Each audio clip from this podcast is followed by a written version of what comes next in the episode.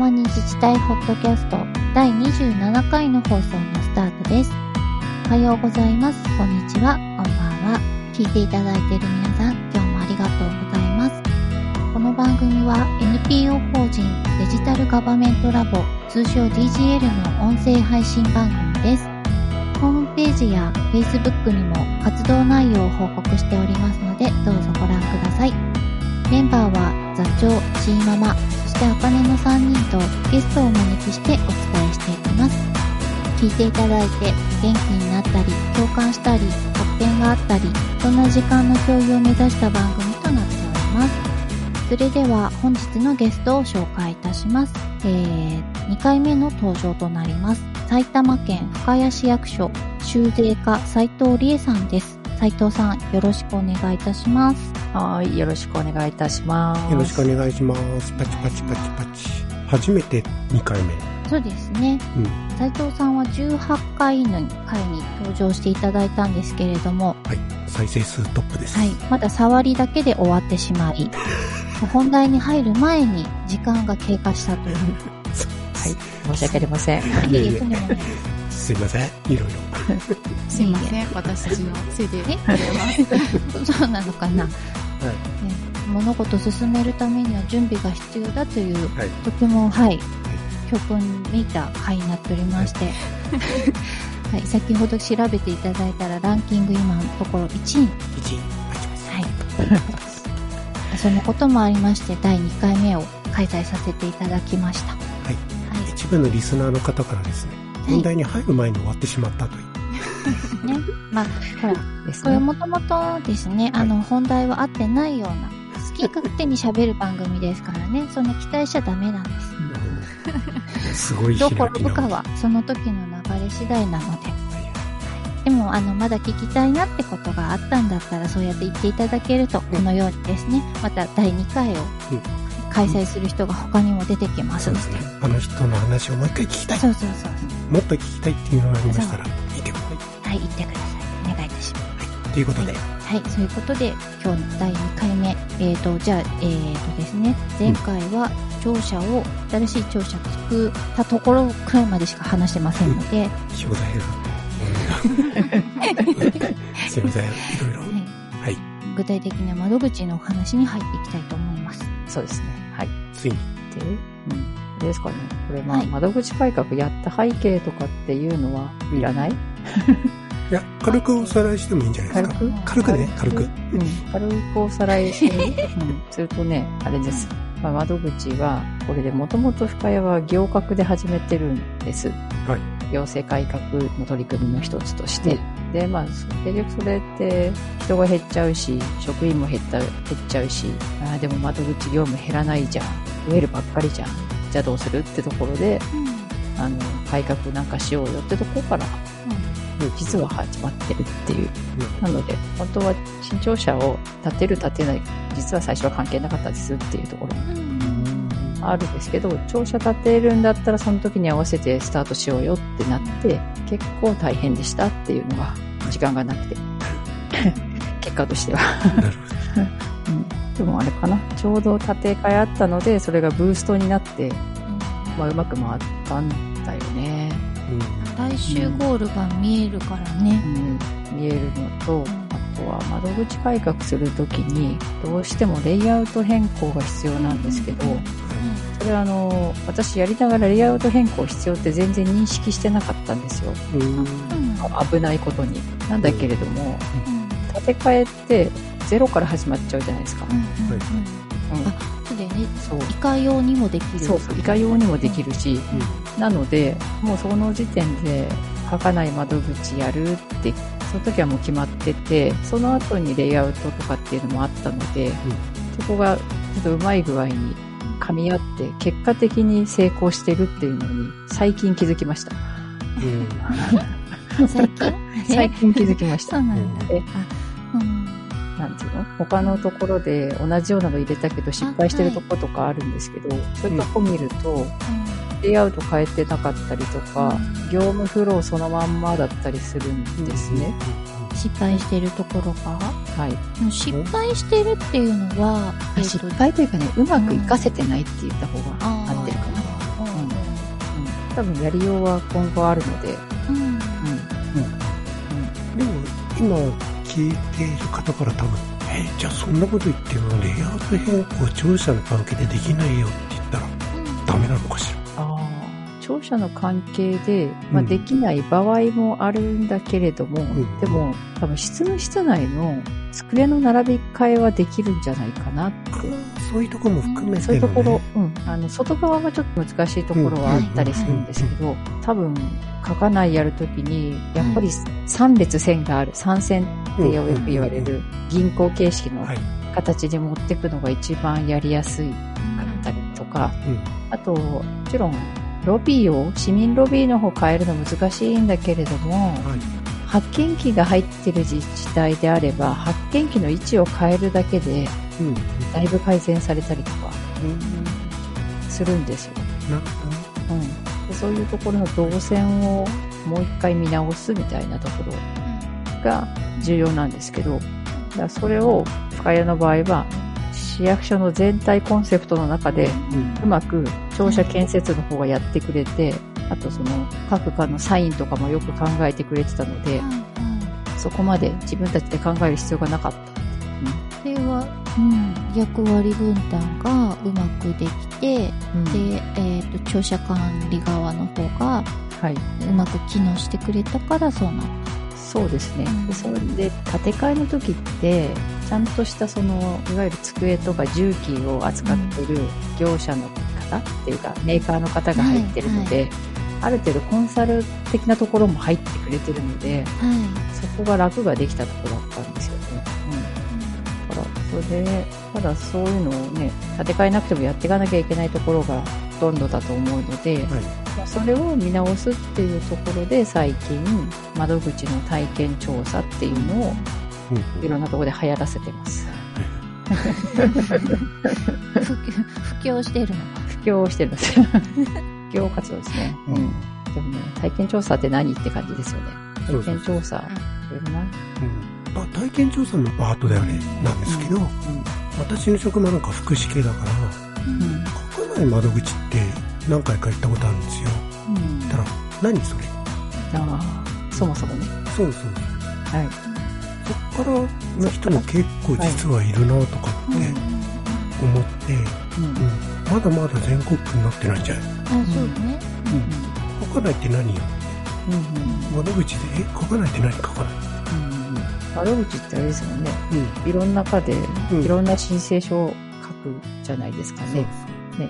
で、その申請書って多分、通常だと住所書いて、名前書いて、えー対象者の名前もう一回書いて、あと自分が欲しいサービスについて記入して、で、提出って感じですよね。ざっくり言うと。そうですね。でそれを職員側が身分証明書でまず誰が来たか確認をしてその申請書を代行で作ってあげるっていう感じの窓口でただまるっきり全部市役所職員が打ち込みで作っちゃうとちょっと本人の意思の確認が取りづらいので、一応まあ今深谷が入れてるやつだと自分の名前というか窓口に来た人の名前は必ず書いてもらうって形で実は一切書かないではなくてうん。名前だけは書いてくださいねっていう。署名。署名、ねうん、署名だけしてねっていう感じのものなるほどですね。ほとんど書かない窓口ね。ほとんど書かない。そう。ほとんど書かない。名。前は書けるよねっていう ところはいですね。あと、あれですね。一応打ち込みだけで、はい、これでって言われちゃうと、なかなかお客さんもわからないので、うん一応署名をいただくにあたって、本人の同意を得なきゃいけないので、打ち込んだものについて全部こちらで読み上げだったりとか、一緒にそれで確認指さしてしながら OK もらって、で、そこでたまに間違いとかも気づくので、うん。そしたらそこはもう一回作り直してやるか、まあ、そこのそのまま赤ペンで補記するっていう場合もあるんですけど、まあそんな感じでやりながら、ただデータというかシステムの方には訂正した内容を打ち込んで受付するっていうやり方をとってますね。だからそこは一応ただお客さんに見える意味ところで言うと書かない。書かないなんですけど、それは実はデータで受付をしてますっていうところが結構大きなところなんですけど、あんまりあれですね、報道だけ見てるとただ書かないだけみたいなはい。誤解を受けてるように私も感じます。そうですね。あの、うん。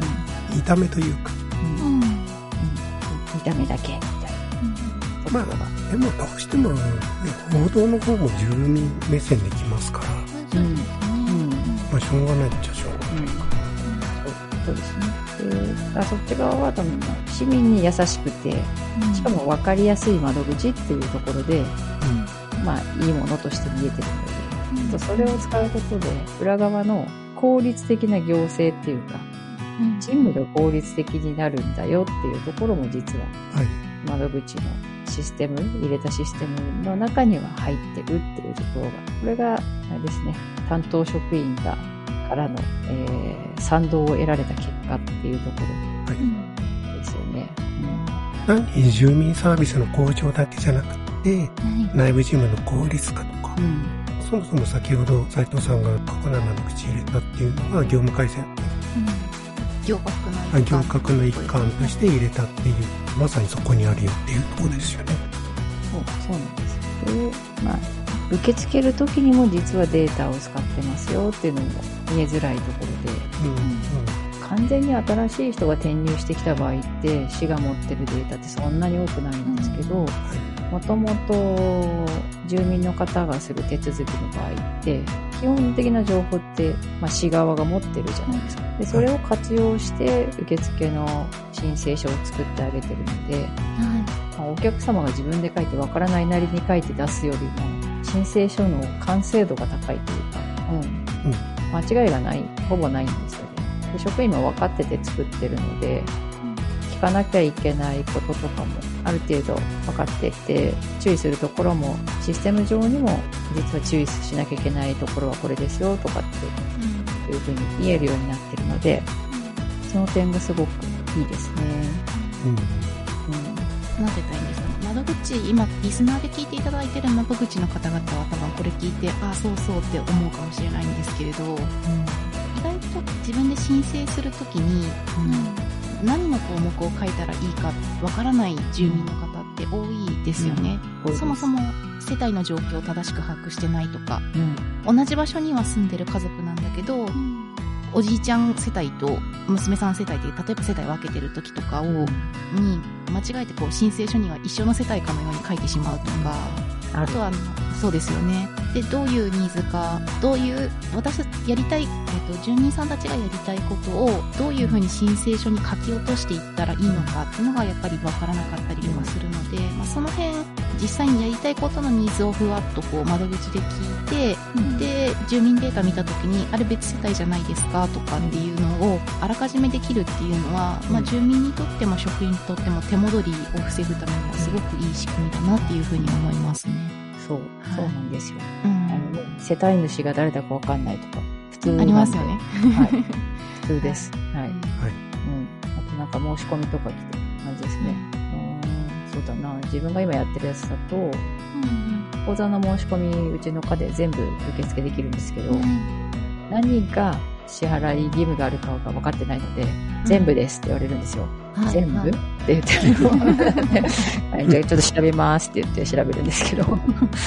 で、必要そうなのが、まあ8個のうち3つくらいだったら、あ、じゃあこの3つですねって言って話をするみたいな感じなんで、まあ、割とお客様はこちらが全部分かってるって思ってる方が多いですね。うんそれを今までね、自分で分かってるから自分で書いてねって書いてもらってたっていうところで、まあそういう場合でも結局、まあ、手書きしてもらってた時もわからないまま窓口に来て窓口のシステムを見て確認して多分これですかねみたいな感じで出してたんだと思うんですけど、参照できるデータがあるとないとでは全然違いますね。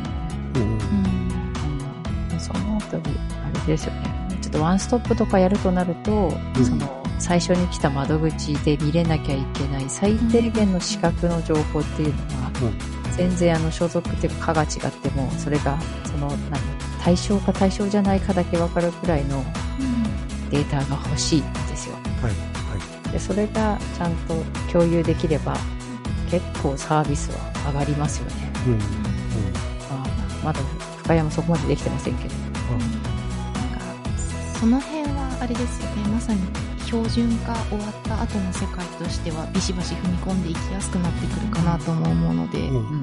ぜひ期待したいですよね。そう。ぜひ。うん細かいのはいらないんです。うん課税がいくらとかいらないんです。じゃなくて、税金を払うべき人かそうじゃない人かとか、はいうんうんあとはね、えー受給者として資格があるかないかとか、うん。うんうんうん、障害者手帳持ってる持ってないとか、それだけでいいんですけど、わかるわかる。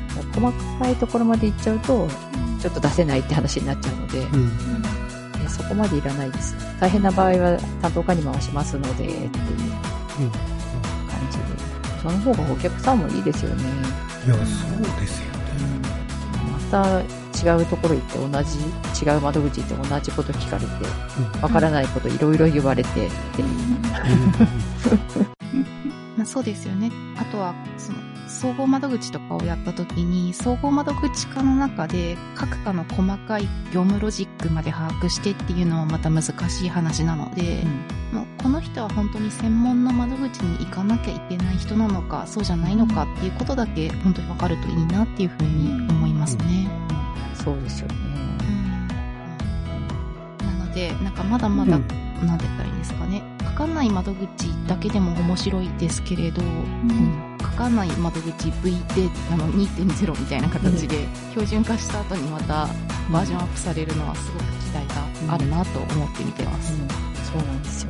そうですよね。ちょ。っとそう、それ、今街な部分も少し実はあったりとかして、結局国があの受付管理システムとかやってるじゃないですか。うんでも、あれだと外側からだけなんで、受け付けるだけなんで、元々のデータ持ってないから、あんまり個人的な使い道がないんじゃないのかなってうん。思ってたりもして、もうちょっとあの辺もよく見えてきてないんですけどね、実際には。標準化されてデータとかがうまく整理整頓されれば、使いやすくなるんじゃないかなって期待してます。うん。その国から出てくるものばかりじゃなくて、こちらからもいっぱい提案の仕様が出てくると思うので、はい、はい。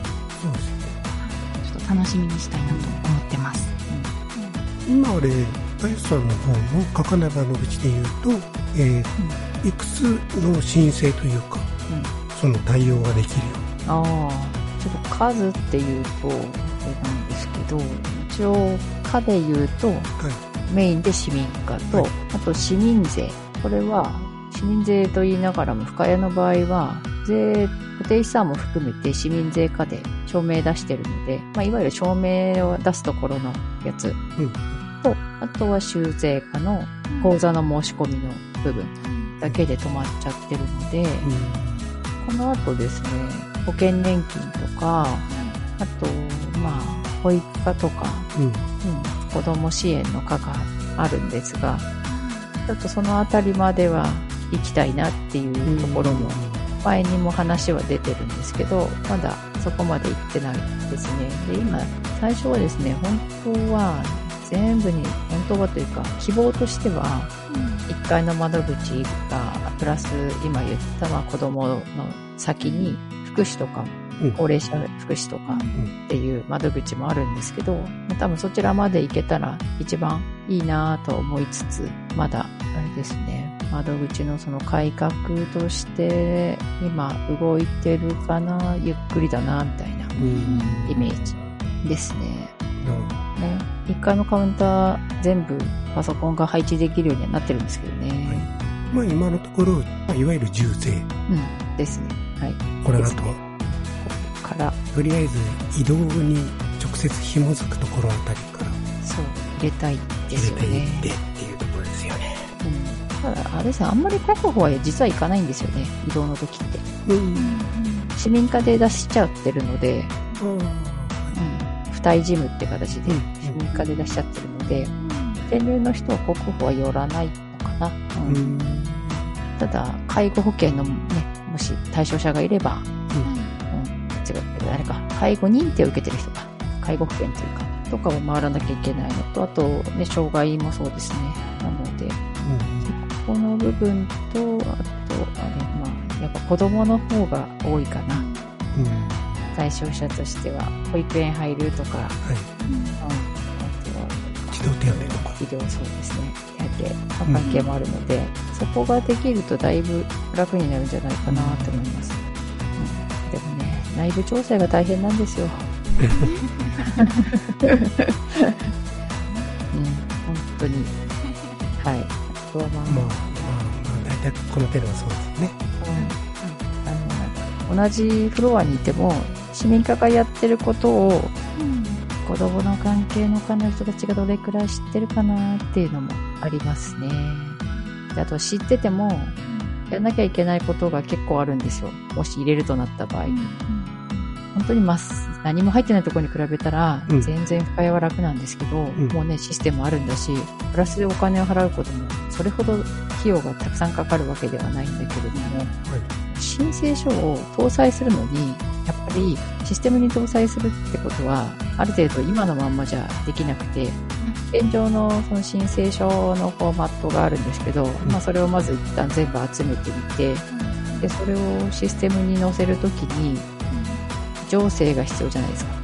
どこを書かせて、どこを印字するのかっていう、はい、ところを選ばなきゃいけないのと、あともしかしたら、えーまあ、既存の様式に合わせるとなると、様式を検討し直さなきゃいけなかったりとうん。か、とかな、えーまあ、様式自体が規則とかで決まっちゃってると、その規則の変更も伴いますしね、そうっていうのが、様式が1枚だったらいいんだけど、多分子供関係で50超えるんですよ、うん。う深いのん。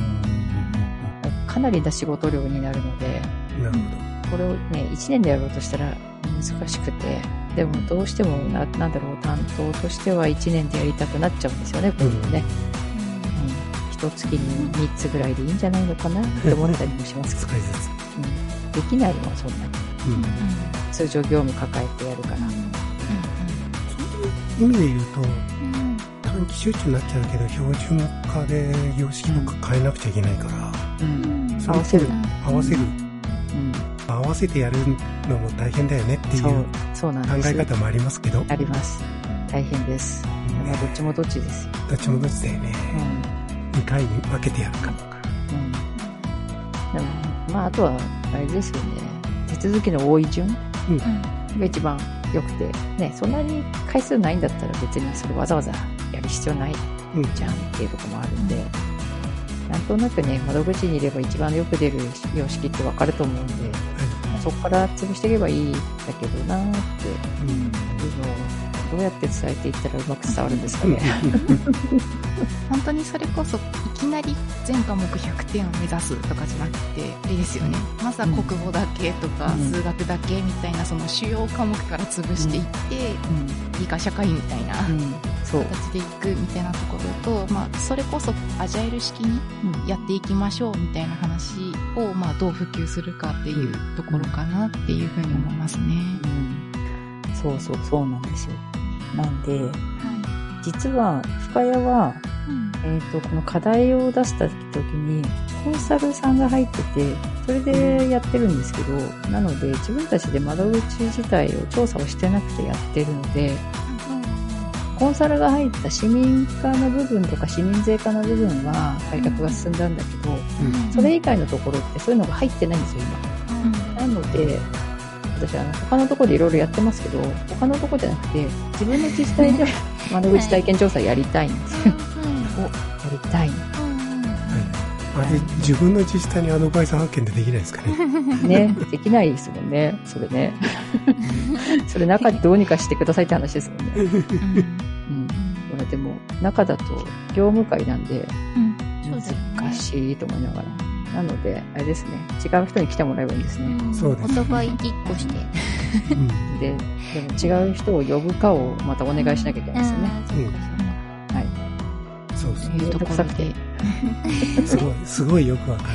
うんシステム導入だけじゃなくて、うん BPR も必要だよということで、まあ、窓口体験調査をやって、BPR やうん。りましょうみたいなところですかね。そう。だってこれやって、はい。他の科の人たちの、なんていうのか、協力体制とか、あとは課題を抽出してくれたりとか、あこの間ちょうど加古川でやったんですけど、なんか本当に楽しそうで、あ、加古川の人たちそう、は加古川の人たちが、で、まあ、ね、あくまでも研修ってことなんだけど、うん。まあ、思ってた通りの課題が出てきて、ぱりね、連携できた方がいいよねとか、うん誰が来たか分かった方がいいよねとか、うん。同じ、うん、説明をしなくてよくて、何回も書かなくてよくて、回らなくていいのがいいよねって、うん、その通りだよねって、もう答え出てるじゃんみたいな。あとはまあそれをどうやってやるかってだけの、こんな風にできたら、もしかしたら組織体制みたいなのあるかもしれないですけど、うんとても羨ましかったです。それってあの、窓口調査じゃなくて体験調査体験、体験です。調査じゃないです。体験調査。体験調査。市役所に、まあ、初めて転入、あの、例えば深谷市に転入してきた人を想定して、えーペルソナを、まあ、6人家族ぐらいで作って、お父さん、お母さん、子供3人、おじいちゃんみたいな感じで、うんで、プラスペットで犬を飼ってますぐらいな。はい。はい。あとまあ、あとあれかな。えー、あとバイク自体持ってますみたいな。うん。でやると、うんほぼ全部回れるので、でそれで全部回ってもらうんですね。で、その中に、えー障害者手帳を持ってる子も入れてみたいな。実際にその市役所の中の窓口を回ってもらうんです窓口を回ってもらいます。自分が自分が市民になった、なっなて、なりきって、りきって。なりきって、なのではいはい。そうすると、窓口行くまでにうん案内がうまくいってないようなところとか、うんその、本当にその、看板看板っていうか、課の、はい。えっ、と、案内板の書き方から気づいたりとか、うんうんうん。総合窓口の位置が素通りしちゃうような位置にあるとか、はい。発見器見つかんないとか、そういうところからも全部ですね。なるほど。だから体験調査なのね。そう、だから体験なんです。でう、んしかもそれを一連でやると大体2時間半ぐらいかかるんですよ。うん。え、2時間半も市役所にいて手続き終わんないの？みたいなところも 分かって、はいはい。あ、でも、そっか。そこです。待ち時間も長い。なるほど。前、上村さん、あの、うん松阪市の、うん。が、自分が市民の立場に立って窓口体験してみましょうみたいなうん。のが、確か前、私でもあったと思うんですけど、うん。それをもうちょっと体系立てたやつ。そうです。本当に入ってきたらどうなるっていう。はいはいはいはい。で実はこれ窓口来たとこから始まってなくて、うん家でその想定でスマホで調べて。各手続きに必要なものを確認するところから始めてるので、だまあ、まあスマホで見るだけでもいいんですけど、そこから市役所に電話して必要なものなんですかって聞いてもいいんですよ。うんうんうん。結構あるじゃないですか。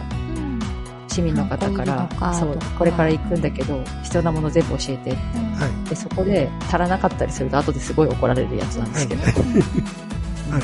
うんあ、そっでも、そういう状態なので、それを知るってことが一番良くて。で、それを知って、あ、いろんな場にまたがってるってところで初めて自分の肩だけで考えちゃいけないなって気づいたりとか。そうするとですね、勝手に協力できるようになったりするんですよね。うーん。分事として捉えるための研修だなっていう気もしてて、まあ、もちろんその市民目線っていうのも大事なんですけれど、うんやっぱりこの手の BPR ってうん。ね、あの本当に自分視野と視座を両方広げて上げていかなきゃいけないので、うん。そのための体験調査として素晴らしいコンテンツですよね。うん。ですよね。でも、ただこれを自分たちでやれちゃうと、うんとコンサルの方がいらなくなっちゃったり。うんまあまあ、進め方としては、まずそれで体験してもらって、うん。それをグループワークなんかして、そうそうそう。グループワークして、で、発表してもらう。発表して、で、その中でやれそうなところからやっていくっていう。要するに、調査だけで終わらずに、終わらないです。終わらないです。そこからどうやったらいいかっていう改善点の検討までやるっていうところはい。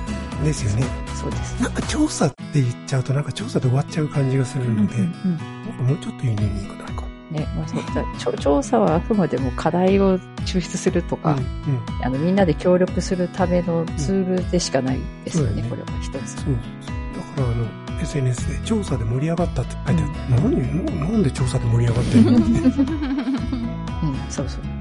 調査は調査で、それはそれなりに終わってその調査を繰り返して、まあみんなで見て、うん。で、あとは、あれです。もしその調査をした後にもう一度一緒にうん職場を、職場というか窓口を一緒に見て歩きながら答え合わせしたりとかっていうこともやったりとうん。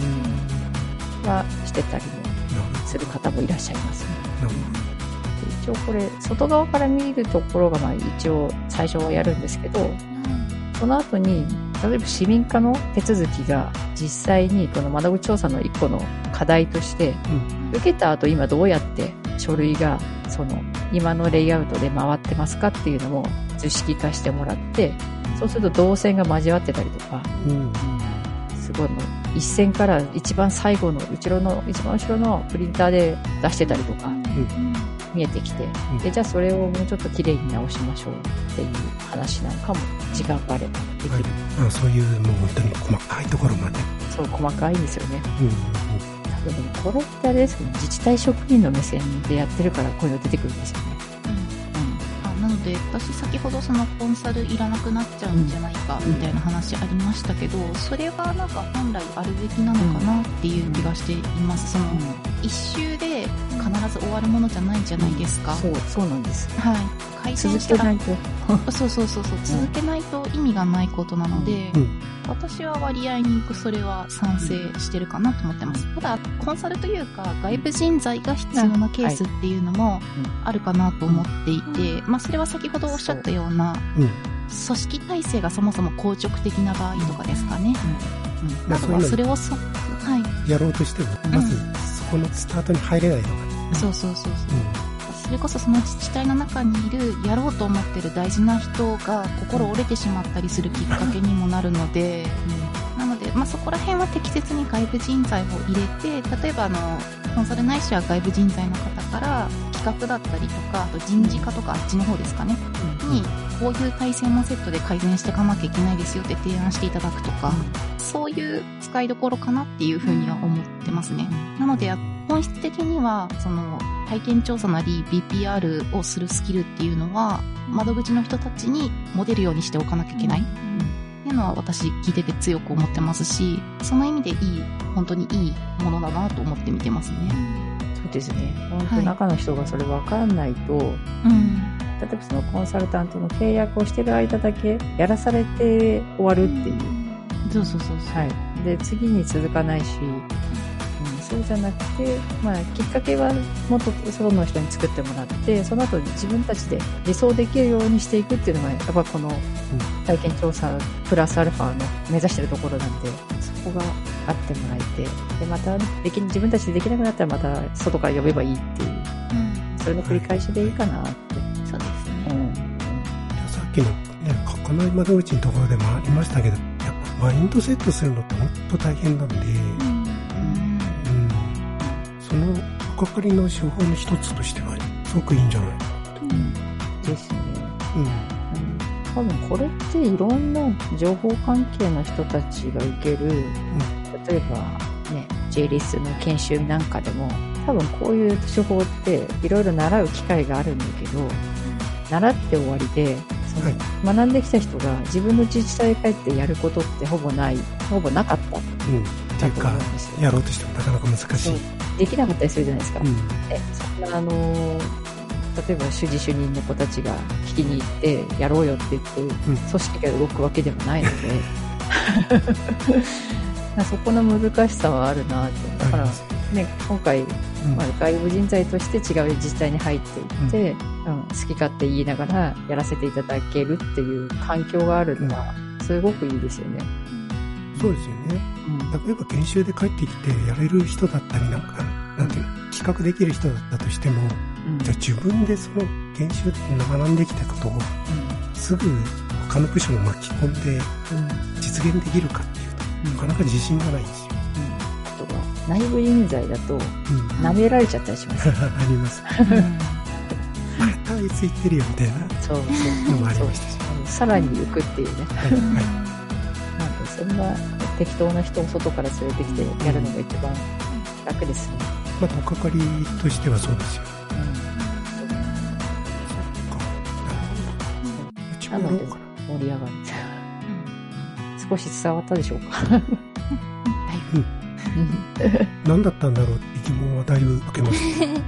どん、うん。あちなみに、その、なん。てい般視聴者目線、特にその自治体の方ですかね、の目線で、他団体がやってる窓口体験調査を自分たちも見学してみたいんだけど、どうしたらいいのかしらってなった時には、どこにご相談したらよいのですか？ああ、そうですよね。見たいよね。見たいですよね。はい。えーそこに一緒に見学とかだと、うーんと、あれですか、やっぱ、えっ、と、競争プラットフォーム、まあ、自治体の方だったら入れるので、その中にチャンネルが1個あって、えっ、とですね、自治体窓口業務改革、行政手続きオンライン化っていうチャンネルがあるんですけど、うん。そこの中入ってもらえると、あれかな、やってる私たち、なんだ、えー、うん。主要メンバー、うんっていうんですか、何ですかね、これで。あの、有志のメンバーがいるので、はい。うん。はいでそこで、その体験調査やりましたみたいなところも上げてたりするので、うん。あとは、OK 出てる団体さんからは、あの、私、あの、必ず動画を撮るようにしていて、その動画のダイジェストを上げてたりもするので、では競争プラットフォーム競の争プラ中でットフォームの中でですね、うん。はい。の先ほど言っていただいたチャンネルにまず入るみたいなのが最初ですかね。まず入っていただいて、で、プラス、もう直接そこでお話というか、していただいても全然大丈夫なので、うんでも動画で他のとこがやったのを見るだけでもだいぶイメージはつくかな。うんうんそうですよね。うんこれでこう複数人やってみたいなみたいな人が役所の中で見つかったら、うん総務省さんのアドバイザー制度を使ってやってみるとか、そんな感じですかね。あ、そうですね。それが一番手っ取り早いかなと思います。あとあれじゃないですか、チームもあの、はいはい。ここで DTL を頑張んないといけないんじゃないですか。うんですよね。だから確かメンバーにうんいましたよね、ううんちの偉い人が。ああ、そう偉いとですね。アドバイザーいますね。ね、勉強行ってましたからこのメンバーにも入ってましたよね、確かに。うんうん。勉強会の主要そうメンバー。ですね。スラックチームに入るもしくはデジタルガバメントラボまでお問い合わせいただくと。くださ。はいい。あそうですね。それそれもありですそう。で、はいちゃんと DTL がサポートするっていうのもありなんじゃないですか。うんはい。まあそういう他団体さんでやるよっていうイベントが分かったら、うん。DGL の方で広報をして、アテンドツアーのサポートをするみたいなそうことですかね。そうなんですはい。勝手に事業を立ち上げてますよ、まだ。うんうんツアーパッケージ、はい。承知いたしました。ツアーパッケージ事業考えます。はい。よろしくお願いします。はい。で、そのあたり、あの、ちょっと、あはの、受け入れ先との、あの、はいはい。い。まあまあ、そこはありますけど。対応は、そうですよね。アドバイザーの方でやるということですね。はい。はい。結構ね、そう。受け入れ先さんも、うん来ていただいたりすると喜んでくれたりとか、うんまたちょっと人数にもよるんですけどね、うんうん時期的にそんないっぱいだと、みたいなこともあるかもしれないので、その辺は人数は、あれです。そうですね。調整しながら。はい。やっぱりその現地に行くっていうところの交通費だったりの調整も大変なので、うんこれはあれですね、座長、あの、我々放送部が生放送スキルを獲得して、あそれもありますね。はい。はい。生放送実況するってはいことあ、そうそうそうそう。生放送配信をする。放送配信班です。はい。ちょっとハードな、はい。ハードなチャレンジですけれど。一緒に窓口体験調査をしながら、うん。動画を撮って、その動画を自分で、後でちょっとちゃちゃっと編集して、うん次の日に研修に出すっていうのをやってみたんですけど、うんめっちゃ大変で、うんそれ大変ですよ。大変です。めちゃめちゃ大変で、ぜひその辺あたりはサポートいただけると大変嬉しいです。我々放送部のミッションも、はい。そうですね。ちょっとまさかあの、友達の結婚式の二次会の余興で動画を編集していたスキルが、ここに昇華されるとはって感じなんですけれど。うんでもまず本当にそんな感じです。うん5時過ぎまでやってて、で、その後、まあなんやかんや言って、ホテル帰って、うん。まあ10時過ぎぐらいから動画やって、編集を始めると、だいたい、うん、ね。この間ね、1時、1時ぐらいで終わったのが、うん、これ、これ持たないなと思って。めっちゃわかります。クオリティどこら辺で納得するかっていったところもあはいりますけど、。あでも、その時間だともうね、クオリティどうこうの話じゃなくて、とりあえず分かればいいや、みたいな。うその割り切りはとても大事です。それでも、それでもそのくらいかかるってことですよね。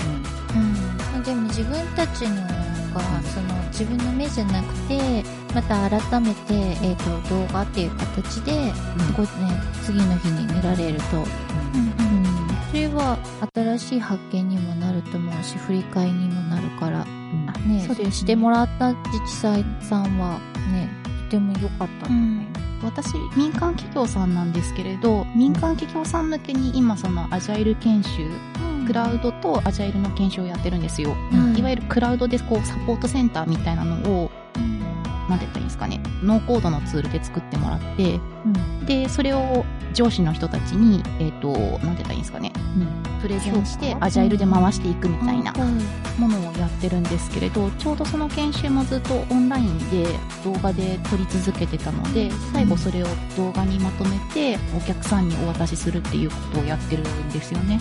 で、そうするとやっぱりアジャイルも全く同じで、やり続ける能力だとか、あとはそのやった効果を他の部門の人たちに伝えていくみたいなのが大事なので、コンサルがいるよりも、なんだろう、同じ会社の人たちがやったっていう動画が残ってることの方が、インパクトがすごく大きいんですよ。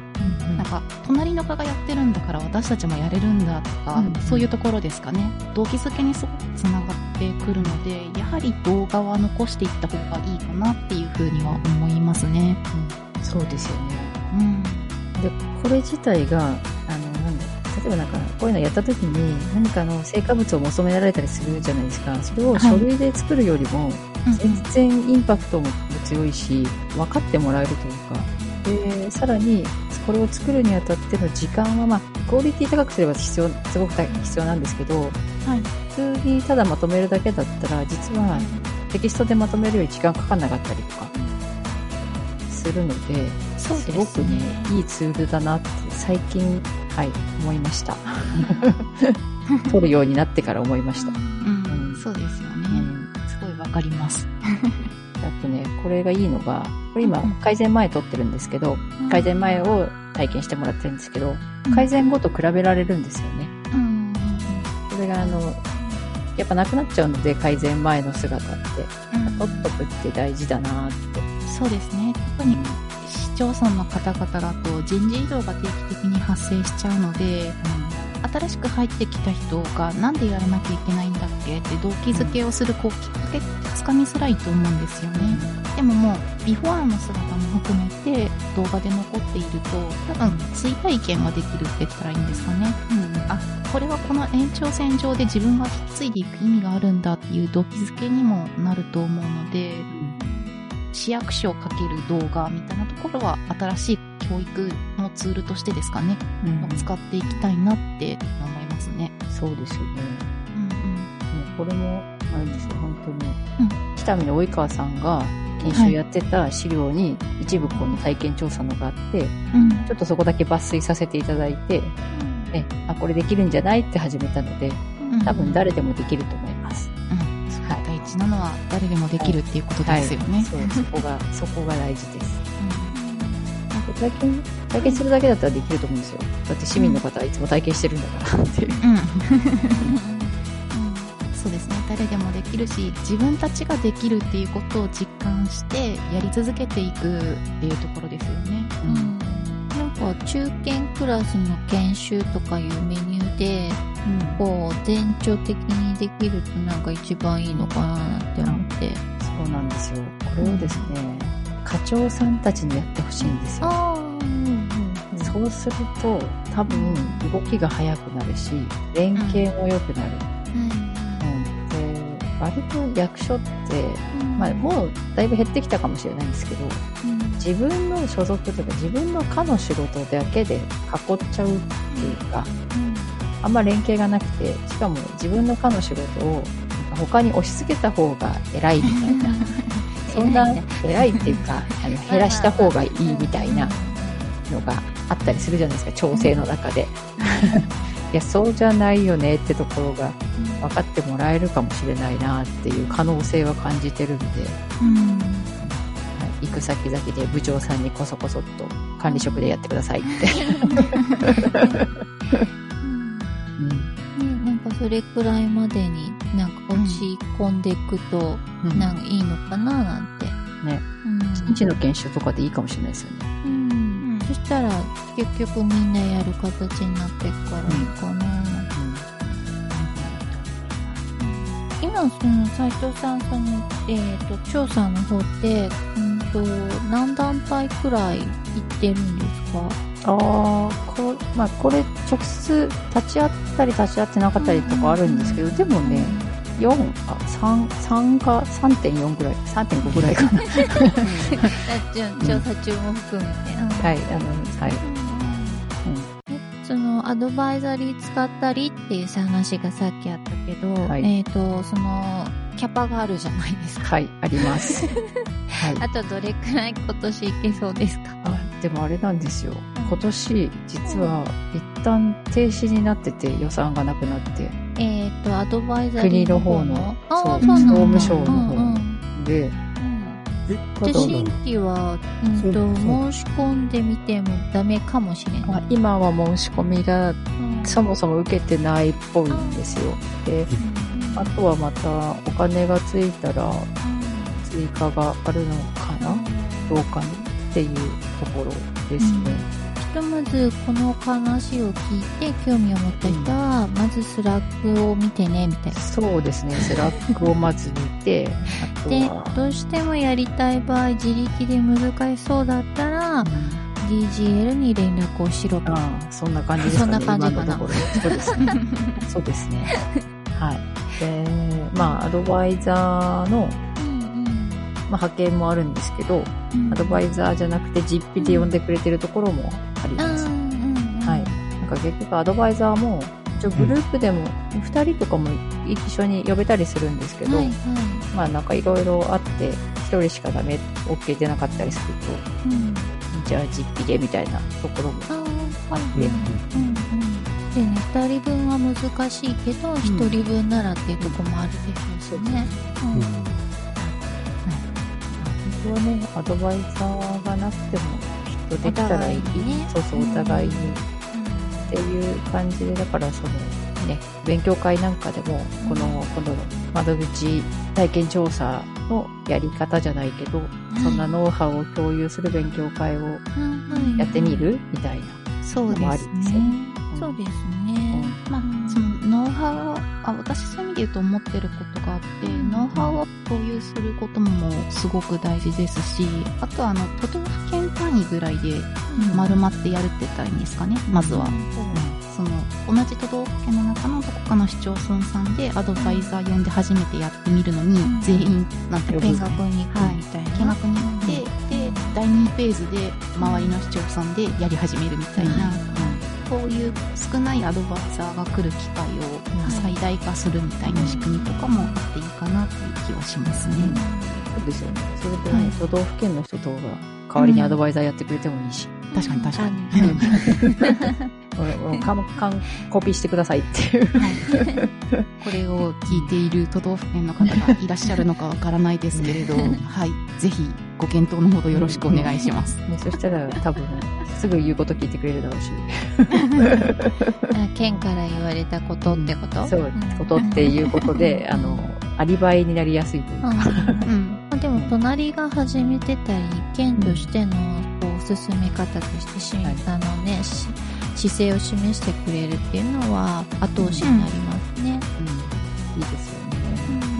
そうですね。都道府県も、それこそエヴァンジェリストみたいな、うん伝道師としての役割みたいなのがあると、立ち位置があってやりやすいでしょうしね。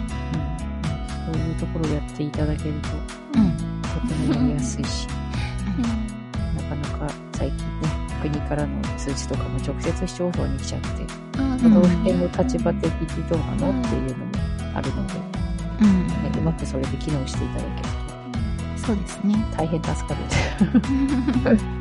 はい。というところで、さてさて、座長。じゃあもっとやりますか。今日話すとメインイベントとしては？合ってるこれ。なんか違う方に言ってない？そうかな。合ってる。合合ってる。る合ってる。うん。はい。うん。はい。総括して、必ず窓口をやろうとする、もしくは窓口改善をしようとする、としたときに何かアドバイス聞かれた。らうんでしょうアドバイス。うん。あれかな。一つの科だけでやんないってことかな。あうん、なんだろう、まあ、多分例えば企画か発案で、まあ、市民化ついてこいみたいなのもダメだし、市民化発案で、まあ、勝手にやってるよでもダメなんで、うん。うん関係するかというか、まあ、どっちかというと、やっぱ窓口改革って結局全体的な話にどうしてもなっちゃうんで、まずその全体を統制するか、まあ、企画部門とか、まあ、DX 部門とかなのかな、今。で、プラス、実際にその改革をする窓口のか。で、ただこの窓口のかも必要なんだけど、さらに必要なのが、結局 ICT っていうか使うんだよねってところで、うん。情報部門は最低限必要なので、そこがみんな一緒にやらないとかなって。みんな一緒にやれたら、きっと成功するよねって思います。はい。うん関係するか、一人一人がやろうっていう気持ちが大事ってことですよね。うん、そう、そうですね。あとは、あうんちょっとやる、あんまりやりたくないけど、でも良くなるならって思ってるくらいの人を盛り上げるとか、見つけて。はい。うんね、そういう支え、なんだろう、そういうところが結構大事だったりするんですよね。座長が言う通り、やっぱりマインドセットがセットで大事ですっていうところですね。うん。うん。大事です。で、ちょっとやる気になってくれたらもうこっちのもので、はい。あとは見てればいいだけになってくるので、はい。うん。そうだよな。うまいこと、まあ内部だけで無理だったら人、外の人も使って、うん。うん。あとでは、中にですね、課題だと思う人がいないと進まないんですけどね。いや、本当にそう思います。そう。それだよなと思って。でも困ってるって来てるってことは、その困ってる人は課題だと感じてるんで、うん。うん。そこをどうやって助けてあげるかとか、外の人がね、はい。あとはその、まあ、 Slack の中でもいろいろ同じような悩み抱えてる人いっぱいいるので、その中で情報交換しながらうんやれるといいなって思います。なるほ今日はきっと視聴者の期待に応えられた。本題に入った。犯罪、はず、はず、はず、はず。ど。前回聞いてなんだよと思った人は、え ー前回の、いや、毎回聞いてみたけど、じゃあなんだじゃないいいこと言ってる。なんかね、前半がほとんど我々だけしか喋ってないみたいあな印象があったあんです。聞いてたからね、すいません。ちゃんと引き出せよっていう 反省でございます。いやでもそう、喋りたいことがたくさんあったってことね。多分ね。